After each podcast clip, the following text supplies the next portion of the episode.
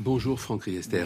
Le lycée Gambetta où un professeur a été assassiné vendredi à Arras a dû être évacué hier matin en raison d'une alerte à la bombe au moment même où, euh, comme dans tous les établissements scolaires de France, un hommage devait être rendu à Samuel Paty, ce professeur décapité le 16 octobre 2020 par un terroriste islamiste. Pourquoi aujourd'hui les enseignants, les établissements scolaires sont-ils sont devenus des cibles dans notre pays? Vraisemblablement parce qu'ils sont euh, euh, les symboles de ce que la République euh, permet, c'est-à-dire l'émancipation de nos jeunes, permettre par le travail exceptionnel de, nos enseignants, permettre aux jeunes Français de s'émanciper, de sortir de parfois de l'obscurantisme et de devenir des citoyens éclairés, avec leur propre sens du jugement personnel, leur propre culture. Et je crois que euh, ces attaques sont évidemment euh, fortes de sens et montrent que ce combat politique contre l'islam politique est un combat absolument crucial pour euh, notre pays, pour nos valeurs et, pour notre conception du vivre ensemble. Lorsque Samuel Paty a été assassiné, il y a trois ans donc, il devait y avoir un avant et un après. Et après l'assassinat de Dominique Bernard à Arras, L'après, finalement, n'est que la répétition dramatique de l'avant. Est-ce que ça signifie que nous sommes impuissants?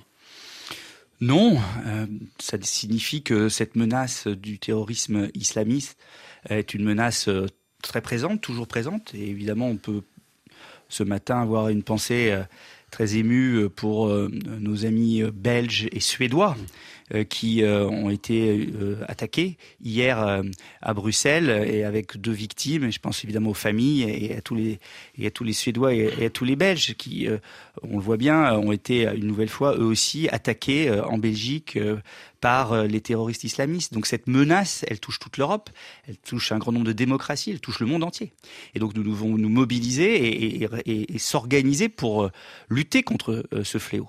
C'est ce que nous faisons depuis, depuis maintenant de nombreuses années, depuis les attentats du Bataclan, avec le renforcement progressif des dispositions, et nous continuerons de le faire.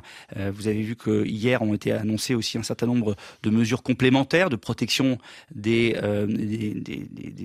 écoles, euh, des lycées, des collèges, euh, la, mise en place euh, davantage de militaires sur le terrain avec le renforcement de l'opération Sentinelle, avec aussi, je dirais, un, un, regard tout particulier sur celles et ceux qui sont les plus aujourd'hui reconnus comme radicalisés et qui peuvent potentiellement être des terroristes. Et donc, nous ne lâcherons rien sur notre volonté de lutter contre ce fléau. C'est un combat politique, on le disait. C'est un combat sécuritaire. On a renforcé les moyens. Il faut continuer de renforcer les moyens.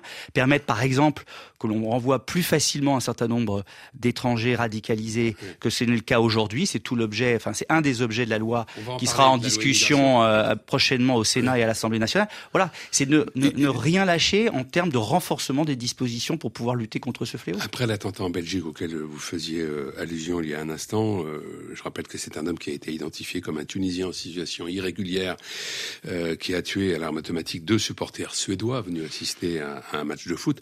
Euh, Emmanuel Macron a dit notre Europe est bousculée. Est-ce que l'Europe peut faire front commun face à cette menace, menace islamiste? Oui, il faut être uni, il faut être solidaire et il faut être déterminé. c'est l'état d'esprit du président de la République et c'est l'état d'esprit de nos partenaires européens, bien sûr. Alors vous avez évoqué la loi immigration à l'instant et ce drame d'Arras relance. Euh, le débat sur ce texte, dont l'examen doit commencer dans trois semaines au Sénat. Euh, hier, à l'issue d'une réunion de sécurité, hier midi, le ministre de l'Intérieur a dit nous avons réfléchi à des mesures qui pourraient venir augmenter la fermeté du projet de loi immigration. Hier soir, euh, Gérald Darmanin se montrait confiant. On va trouver un compromis, disait-il. L'urgence justifie qu'on s'entende. Est-ce que le gouvernement est prêt à aller jusqu'à abandonner la mesure qui prévoit la régularisation euh, des clandestins dans les métiers en tension, puisque c'est ce point en particulier que contestent les républicains. Je ne vais pas anticiper euh, les discussions qui aura au Parlement, mais ce qui est certain, et c'est l'état d'esprit qui est euh, l'état d'esprit du gouvernement depuis maintenant un peu plus d'un an, c'est l'état d'esprit du compromis. C'est d'aller chercher avec les oppositions constructives, des compromis pour permettre que notre législation évolue dans le sens nécessaire à relever les défis qui sont les nôtres, et notamment le défi de la lutte contre le terrorisme. nous devons être plus efficaces. Et pour ça, il faut que chacun fasse des efforts les uns vers les autres, que euh, nous, la majorité présidentielle, on aille vers les oppositions constructives, en l'occurrence ceux qui sont les plus aujourd'hui en discussion avec nous pour pouvoir euh, voter ce texte immigration, c'est-à-dire les LR, euh, en allant plus vers les LR, et peut-être que les LR aillent plus vers nous aussi. Euh, c'est pas tout ou rien dans le contexte dans lequel nous sommes aujourd'hui. Chacun doit faire un effort pour l'intérêt général, dépasser euh, euh, ces simples intérêts ou ces simples projets, je dirais, ou les projets tels qu'ils sont dans leur épure, pour arriver à faire voter des textes qui changent concrètement la vie des gens. On l'a fait depuis euh, un, peu plus d'un an. On a eu voté 52 textes, donc 49 avec des majorités plus larges que la majorité présidentielle, sans utilisation du 49.3. Et nous continuerons de le faire. Et sur cette loi immigration qui commence en débat au Sénat la, semaine du 6 novembre. Euh, j'espère que nous réussirons à avoir un texte fort pour relever ce défi euh, de la lutte contre l'immigration, euh, tel que illégale notamment, et, de permettre de pouvoir renvoyer plus facilement ceux qui n'ont rien à faire sur notre sol. la conférence sociale sur les bas salaires a été ouverte hier par la Première ministre Elisabeth Borne. Est-ce que l'État a vraiment les moyens de peser sur le niveau des rémunérations dans le secteur privé? Alors c'est du ressort effectivement des acteurs privés, des partenaires sociaux. Euh, pour autant, euh, on peut mettre la pression notamment sur les branches pour que la dynamique de progression salariale euh, soit soit réalisée. C'est ce qu'on a fait hier et c'est ce qu'on continuera de faire. Et puis ensuite, c'est la politique économique et fiscale du gouvernement qui fait la différence. C'est ce qu'on fait depuis 2017 à la demande du président de la République, c'est de faire en sorte que notre pays soit un pays plus compétitif, que la priorité soit la priorité du plein emploi et que donc il y ait moins de chômage. Et c'est euh, ce qui est le cas puisque nous avons créé 2 millions d'emplois. Les entreprises ont créé 2 millions d'emplois depuis 2017. Euh, euh, maintenant, il faut que ces emplois soient mieux rémunérés, soient de meilleure qualité. C'est l'objet de, de cet accompagnement, accompagnement des partenaires sociaux à travers cette, cette conférence sociale, à travers l'agenda social et nous continuerons d'être en pression positive vis-à-vis euh, de ces euh, acteurs privés, notamment des entreprises.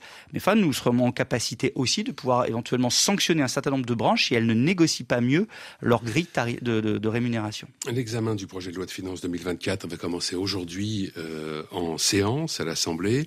Est-ce que le gouvernement va laisser le temps au débat ou va recourir très rapidement au 49.3 puisque je rappelle que sur les textes budgétaires, l'utilisation de cet article qui permet une adoption sans vote n'est pas limitée. Oui, vous savez, sur les textes financiers, euh, euh, les choses sont assez simples. C'est que les oppositions votent contre parce que c'est euh, un marqueur d'appartenance à l'opposition. Dans une commune, j'ai été maire de Coulommiers pendant, vous le savez, pendant presque dix ans. Et eh ben, les oppositions ont voté contre le budget. Et eh ben, les oppositions euh, à, euh, au niveau national votent contre le budget. C'est dans l'ordre des choses.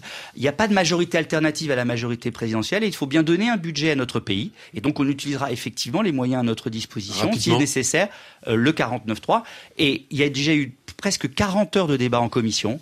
Un grand nombre de sujets ont été abordés. Euh, on veut euh, en tout cas que ce, euh, ce budget soit adopté de la meilleure façon possible en utilisant tous les moyens qui sont à notre disposition, y compris peut-être rapidement. Merci Franck et Esther. Merci, bonne Merci journée. À vous.